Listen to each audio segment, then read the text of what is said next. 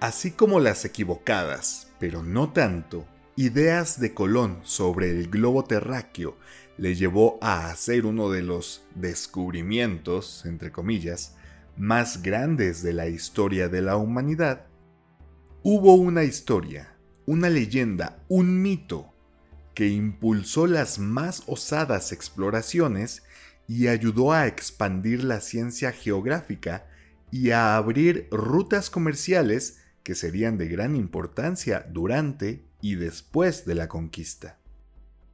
Pero claro que por supuesto que estamos hablando del mítico El Dorado, la ciudad de oro.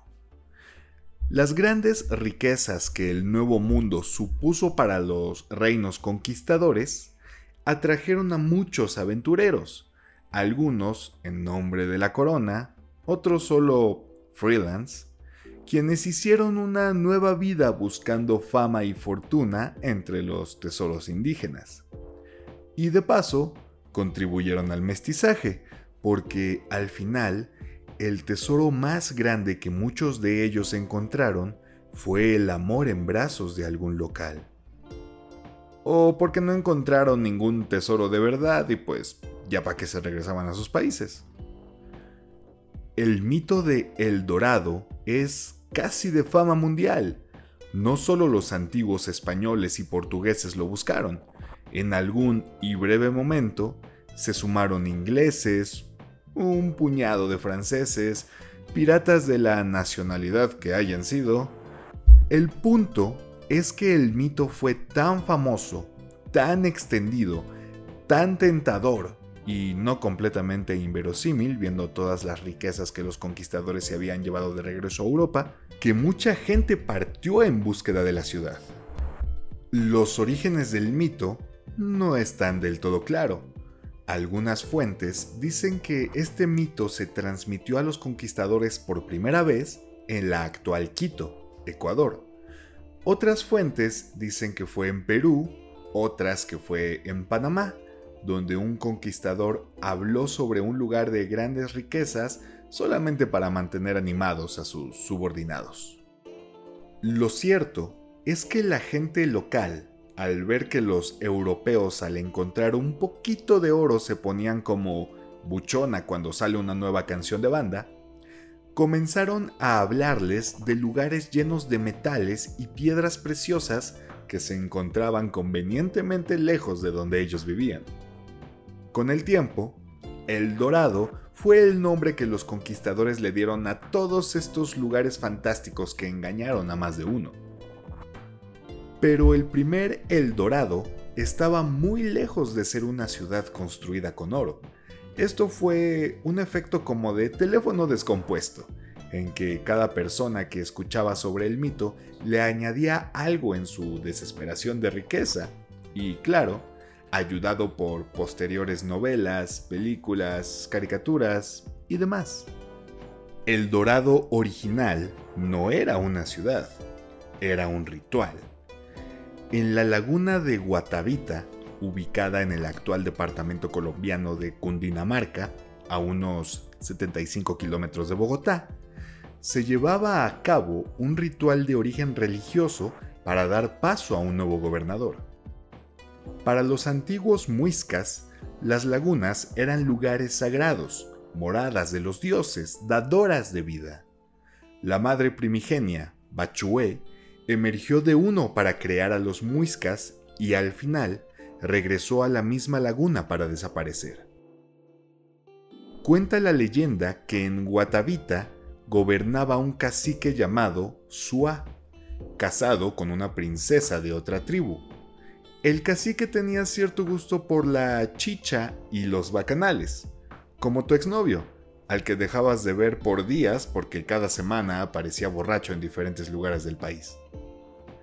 La princesa, que ya tenía una hija con el cacique, se enamoró de un guerrero que le andaba echando los perros, y como su esposo era un alcohólico infiel, a ella se le hizo fácil caer también en la infidelidad antes de hablar sobre el problema, creando un círculo vicioso de errores y heridas. Los amantes, eventualmente, fueron descubiertos. Porque siempre pasa, todas las aventuras terminan saliendo al aire. Que tú hayas decidido hacer de cuenta que nunca te pusieron el cuerno para no tener que afrontar la cruda realidad de que te traen de su tonto, no quiere decir que todo el barrio no esté al tanto de lo güey que eres. Una vez descubiertos los amantes, el cacique mandó a prisionar al guerrero y lo sometió a las peores torturas posibles, poniéndolo a escuchar banda durante días, a veces semanas sin descanso, y con el volumen al máximo en una bocina de esas que cuestan como 500 pesos, que revientan el sonido como surutuneado y tienen luces de muchos colores. Sabes perfectamente de cuáles hablo. Si ninguno de tus vecinos tiene una de esas, entonces tú eres el vecino buchón con bocinas feas. Te odio. Gracias por escuchar mi tomanía. El cacique torturó al guerrero, porque solo él podía ser infiel, su esposa no, y terminó sacándole el corazón y sirviéndoselo a la princesa, porque recuerden amigos, los antiguos pobladores del continente también eran unos bárbaros. La cacica suena suena raro, mejor la princesa. La princesa tomó a su hija y escapó del pueblo. Nadie aclara si lo hizo antes de probar el corazón, obligada por su esposo, pero para efectos dramáticos diremos que sí. La princesa tomó una balsa, remó hasta el centro de la laguna de Guatavita y se zambulló con su hija. El cacique ordenó a sus hombres recuperar a su esposa, pero lo que encontraron fue a la princesa viviendo bajo el agua, donde una gran serpiente la había desposado. He visto suficiente hentai para saber hacia dónde va esto el cacique ordenó que, ya de perdida, le trajeran a su hija, pero cuando sus hombres la recuperaron, le llevaron al líder una niña sin ojos y en sufrimiento. El cacique ordenó regresar a la niña a la laguna y permitir que su familia viviera tranquila allí, y ordenó que, a partir de ese día, las mejores esmeraldas y filigranas de oro fueran arrojadas a la laguna. Con el paso del tiempo, este ritual tuvo la finalidad de pedir a la princesa que le pidiera a los dioses por la prosperidad y bonanza de su pueblo. Con el paso de aún más tiempo, este ritual se convirtió en el ritual de ascenso para un nuevo cacique. El ritual del indio dorado, nombre que los conquistadores le dieron, se llevaba a cabo sobre una balsa, donde aquel a convertirse en cacique era desnudado, untado con una mezcla de tierra pegajosa y espolvoreado con oro molido. La balsa, que quedaba también toda cubierta de oro, era llevada al centro de la laguna, donde el heredero hacía su ofrecimiento de riquezas arrojando oro y esmeraldas. Al regresar a tierra, había fiesta que seguramente involucraba mucha chicha y mucho sexo. Una fiesta latinoamericana cualquiera. En el Museo del Oro de Bogotá se encuentra exhibida una pieza de orfebrería que representa el ritual del indio dorado. Fundida en oro con una pequeña cantidad de cobre, la figura es, literalmente, una balsita con el cacique y sus acompañantes sobre ella, listos para tirar riquezas en la laguna. Esta pieza es una de dos que se encontraron, pero la primera se perdió en los anales de la historia. Para cuando los conquistadores llegaron al Nuevo Mundo, este rito del indio dorado ya tenía un rato sin llevarse a cabo. Pero cuando el relato de este llegó a los avariciosos oídos colonizadores, se llevaron a cabo muchísimas movilizaciones militares que tuvieron como objetivo encontrar la laguna. El primer hombre en emprender una expedición con el motivo expreso de encontrar el dorado fue el español Sebastián de Belalcázar.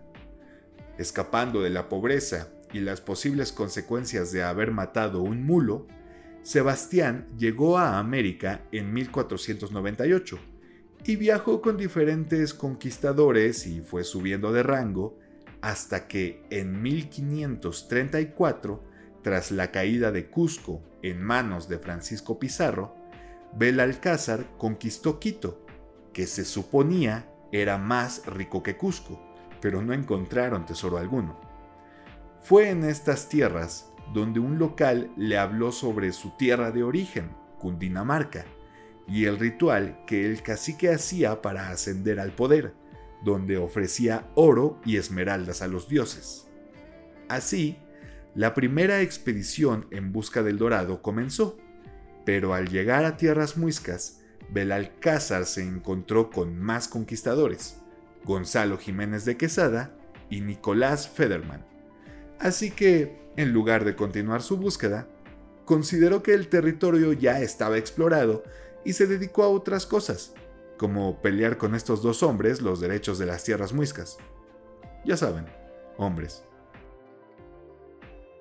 Jiménez de Quesada, cuando no estaba peleando con Belalcázar, comenzó una expedición siguiendo el actual río Magdalena, con el fin de llegar al Perú. En este viaje, los conquistadores vieron un fenómeno que les llamó la atención. A partir de X punto, la gente consumía un tipo de sal diferente al que consumía la gente río arriba, y mientras más bajaban, más barata era la sal. La gente les contó que la tierra de donde venía esa sal pertenecía a un señor muy poderoso de grandes riquezas. Investigando estas tierras, los conquistadores entraron al corazón de la Confederación Muisca, donde encontraron mucho oro y muchas piedras preciosas que habían sido ofrecidas a los dioses. Después de conquistar por aquí y por allá, aprendieron que el principal adoratorio era la laguna de Guatavita, donde, de nuevo, se les contó sobre el ritual del dorado. Se les explicó que las riquezas eran arrojadas para la princesa, quien vivía en un templo en el fondo de la laguna, lo cual alimentó la creencia de toda una ciudad hecha de oro. Muchísimas exploraciones documentadas se llevaron a cabo después, algunas ayudadas por la gente local, otras frenadas por los alzamientos de la gente local, expediciones llenas de traición, de asesinato, hasta de canibalismo. Y eso solo de las que sabemos. Como ya dijimos, Muchos aventureros eran personas que lo dejaron todo para buscar fama y fortuna en el nuevo mundo. Así que solo Chimichagua sabrá cuántos perecieron en sus fantásticas empresas. Y en cuanto al Dorado Real, la laguna de Guatavita, hubo varios intentos por drenar esta y otras lagunas a lo largo de la historia. Ninguna fue drenada por completo y los pocos tesoros que la gente encontró no cubrían ni los gastos del enorme trabajo que suponía desaguar una laguna, así que se fue abandonando la idea. El dorado fue tan importante en la historia temprana del Nuevo Mundo y el mito fue tan extendido que muchas obras de ficción se han hecho sobre él, normalmente describiendo el dorado como toda una ciudad y ayudando a alimentar esta idea desde canciones, novelas, cuentos, videojuegos y películas, El Dorado está presente en muchos medios. Quiero hacer especial mención de la película animada El Camino hacia el Dorado, de DreamWorks, no de Disney como muchos creen, por lo menos hasta que Disney compre DreamWorks. Esta película, considerada de culto actualmente, es la película más inexacta históricamente hablando que existe. Combina libremente las civilizaciones que le dio la gana para crear la estética de la ciudad y pone como uno de los villanos a Hernán Cortés, cuando este no tuvo nada que ver con la búsqueda del dorado.